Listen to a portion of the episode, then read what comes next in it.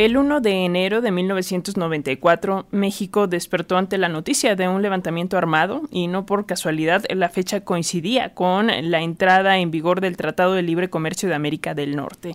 El levantamiento del Ejército Zapatista de Liberación Nacional mostraba una realidad muy diferente en la que las profundas desigualdades habían invisibilizado a los pueblos indígenas que ahora recurrían a la lucha armada para ser vistos y dar a conocer sus principales demandas. Trabajo, tierra, techo, alimentación, salud, educación, independencia y democracia.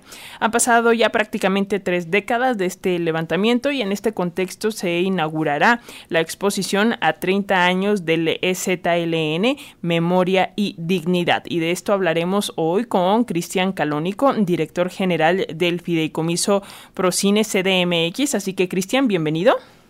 Muchas gracias, Alexia. y también nos acompaña Gabriela Pulido, ella es titular de Memoria Histórica del Archivo General de la Nación. Gabriela, muy buenos días, gracias por estar acá con nosotros. Buenos días, Alexia, muchas gracias, buenos días.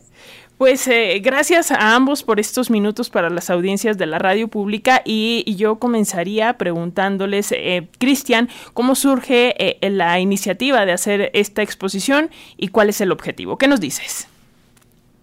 Eh, mira, esta iniciativa surge a principios de este año, en donde pues ya había visto que, se acercaba el 30 aniversario y que era importante hacer eh, algunas cosas alrededor de eso, porque me parece que pues tenemos que recordarle a las nuevas generaciones ese acontecimiento. Creo que ese acontecimiento pues es tan importante y ha marcado a este país, tanto como el 68, tanto como el 71, tanto como Ayotzinapa. Creo que hay una serie de acontecimientos que marcan a este, país y que además han influido en el desarrollo de este país, en lo que ahora vivimos, ¿no?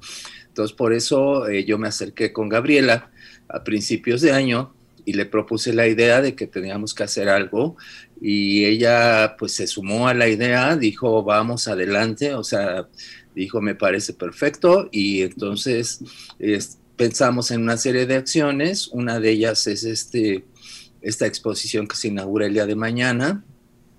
Y creo que ahí los fotógrafos, que muchos de ellos en esa época no eran tan conocidos y que ahora son fotógrafos famosos, casi todos, eh, o todos más bien, se han sumado generosamente aportando sus fotografías, las fotografías que tomaron en ese momento, ¿no? Entonces creo que es una conjunción de esfuerzos entre Memórica, Procine, Rebeca Monroy, que sin ella pues ella realmente fue, fue nuestra hada madrina en este, en este proyecto, porque ella fue la que prácticamente pues es la que convocó, los, convocó a los fotógrafos y todos dijeron que sí, ¿no? Entonces, pues fue gracias a todos estos esfuerzos, pues hemos logrado esta exposición y tenemos otra serie de acciones en adelante. Eh, va a haber un micrositio, bueno, ahorita Gabriela les contará, y también pensamos hacer una intervención urbana como un museo urbano, en donde en 15 edificios del centro de la Ciudad de México vamos a poner fotomurales zapatistas también, ¿no? Eso será para enero. Entonces, pues creo que es importante, es un momento de memoria, es un momento de reconocimiento al ZLN y un momento, un reconocimiento a la lucha y a la contribución que han hecho a este país. Totalmente, totalmente. Gabriela, eh, quisieras contarnos justo de este proceso de recopilación de las fotografías, cuántos fotógrafos son, son fotoperiodistas. Cuéntanos un poquito más de este proceso, por favor. Claro, claro que sí, Alexia. Igual complementando un poco lo que comentaba ahorita Cristian, eh, cuando él nos buscó, pues por supuesto que nos subimos a su tren. Es imposible decirle que no a Cristian Calónico, déjame decirte, ¿no? Porque siempre llega con ideas geniales, ¿no? Para, para ser cómplices. Eh, teníamos ya pensado también todo el mes de enero desde la plataforma de Memórica México Haz Memoria, de Memoria Histórica del Archivo General de la Nación, dedicarlo al, precisamente a recuperar la memoria del EZLN, ¿no? Entonces, cuando él nos buscó, pues hubo una conjunción total así de, de pues de voluntades, ¿no? De deseos de poner esto en primer plano, esta memoria en primer plano. Cristian mismo como, como pues un participante activo, ¿no? Aquellos, en aquellos ayeres, ¿no? Como documentalista también. Entonces, eh, cuando nos buscó, pensamos varias opciones. buscamos a Rebeca Monroy para que nos asesorara, pero afortunadamente no nada más nos asesoró, sino que se subió al tren también. La doctora Rebeca Monroy Nasser es investigadora de la Dirección de Estudios Históricos de Lina, es, lideré un, un, seminario desde hace 15 años que lleva por título La mirada documental, donde pues dedican obviamente a estudiar la, fotografía, el fotodocumentalismo, el fotoperiodismo en este país. Y ella misma fue la que convocó a 14 fotógrafos, voy a decir sus nombres.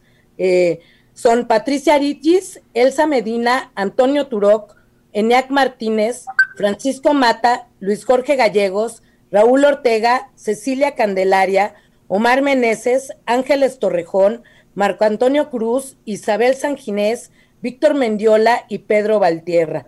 Dos de ellos, Eniac Martínez y Marco Antonio Cruz, que en paz descansen, nos permitieron sus familiares mostrar sus imágenes. La mayor parte de estas imágenes son imágenes icónicas. Todos los que vivimos esos esos ah, desde hace 30 años involucrados en este gran eh, movimiento social que nos hizo ver muchísimas cosas que no, no se veían en nuestro país, que estaban invisibles para los ojos del de general de la gente, pues estos fotógrafos los pusieron visibles para nosotros, ¿no? Entonces, este recorrido que, que, que planteó Cristian es un recorrido totalmente afortunado. Vamos viendo de la mano de esa mirada, de esa huella documental de estos periodistas eh, que volvieron, eh, insisto, estas imágenes en imágenes icónicas, vamos a construir, reconstruyendo el rastro, el rastro que a lo largo de 30 años eh, pues ha planteado el ZLN con toda la fuerza de, de, pues, de su discurso y de su narrativa. Oye, Gaby, rápidamente, ¿esta exposición va a estar en la página web de Memórica ¿O también va a estar en algún lugar físico? Cuéntanos. No, no, no. Esta exposición es la de las rejas de Chapultepec. O sea, lo que estoy comentando es lo que vamos a ver en las rejas de Chapultepec. Posiblemente, bueno, vamos a tener esta misma exposición en, en Memórica, pero desde Memórica vamos a ver otras cosas. Una, una gran exposición que tiene como centro los documentales que grabó Cristian Calónico en, con el, en, el, en el contexto del ZLN y este y eso bueno va, a estar a partir del primero de enero de, del próximo año. Cristian, eh, de respecto justo a estas otras actividades que, que nos mencionabas, eh, ¿qué más habrá? ¿no? Decías que, que, va a haber intervención de algunos edificios, eh, que va a haber eh, por ahí eh, transmisión de algunas películas, pero quisieras darnos eh, los detalles y cómo podemos conectar con estas actividades. Y mira, la idea, la idea de esta intervención en los edificios es como hacer un museo en el centro de la Ciudad de México que tú tengas un mapa, que tengas una ruta, que sepas que, en qué edificio está tal, tal fotografía, de quién es el autor, va a haber una ficha en cada uno de los edificios, ¿no? Entonces que tú digas, voy a ir ahora al Museo Zapatista del centro de la Ciudad de México y hagas un recorrido en aproximadamente dos horas, porque va desde el Centro Cultural José Martí hasta el Teatro del Pueblo, ¿no? Y en ese recorrido está el Teatro de la Ciudad, el Museo de la Ciudad de México, el Estanquillo, el Archivo Histórico de la Ciudad de México, el Museo Archivo de la Fotografía, la Casa del Tiempo de la UAM, eh, el edificio de la Autoridad del Centro Histórico, en fin, va a haber 15 edificios que se suman a esta iniciativa donde se van a colgar fotomurales y entonces en cada edificio va a haber una ficha con un mapa y va a decir, usted está aquí, ¿no? Y la ruta puede seguirla para acá o puede seguirla para allá. Entonces vamos a tratar de hacer como un museo un museo urbano, no sé cómo, la verdad no sé cómo se le denomina, pero es como, esa es un poco la idea y además, este, cada semana, a partir de la segunda semana de enero, porque la primera prácticamente es difícil organizar cosas, apenas la gente está tomando fuerzas otra vez, vamos a pasar una película y vamos a hacer una mesa redonda donde vamos a conjuntar a los fotoperiodistas que participan con, con sus fotografías en todo este proyecto, con especialistas del ZLN, ¿no? Entonces cada semana va a haber una película, varias de ellas van a ser en la Casa del Lago de la UNAM, porque está ahí luego, luego la exposición, digamos, es un poco vincular la Casa del Lago con la exposición de las rejas de Chapultepec, entonces habrá una película, una, una mesa redonda de discusión sobre pues sobre el ZLN y sobre qué pasa y lo que ha pasado en 30 años y lo que sigue pasando en nuestro país, ¿no? Y además habrá el micrositio en Memórica. Teníamos también el proyecto de un, un, libro con la UAM, que espero que se concrete, pero bueno, ese todavía está en veremos. Oye, Cristian, yo supondría que todos los detalles van a estar en las redes de, de Procine, de Memórica y que ahí podemos checar, ¿no? Exactamente. Y, ya para concluir esta conversación, que les agradecemos mucho a ambos, yo quisiera eh, pasarle el micrófono a Gabriela Pulido y, que nos dijera desde su punto de vista, eh, como titular de memoria histórica del Archivo General de la Nación, justamente porque es importante llevar a cabo estos ejercicios del rescate de la memoria histórica. ¿Qué nos dices, Gabriela? Muchas gracias, Alexia. Bueno, comentaba Cristian al inicio que pues esta apuesta es también para los jóvenes, ¿no? Que, que a los que pues ya no tienen como un referente este movimiento social. Entonces, sobre todo para poner en ese horizonte de la vigencia como historia viva esta memoria, ¿no? O sea, no es una historia que, que, se haya quedado atrás, ¿no? Sigue viva. En los territorios zapatistas han seguido ocurriendo cosas de vida cotidiana y otras cosas también, políticas, por supuesto, que hace falta poner en esos horizontes nuevamente. O sea, eh, nosotros recordamos hace 30 años como para nosotros fue vital esa, ese contacto, ese conocimiento, y ahora, pues ya como recuperación de memoria nos parece justo necesario recuperar esa vitalidad, ¿no? Este, eh, con eso, con eso concluyo. Te agradecemos muchísimo, Alexia, por supuesto. Y bueno, pues eso, esperamos que, estén presentes, por supuesto, en la inauguración y pues en el resto de las actividades que ya comentaba Cristian.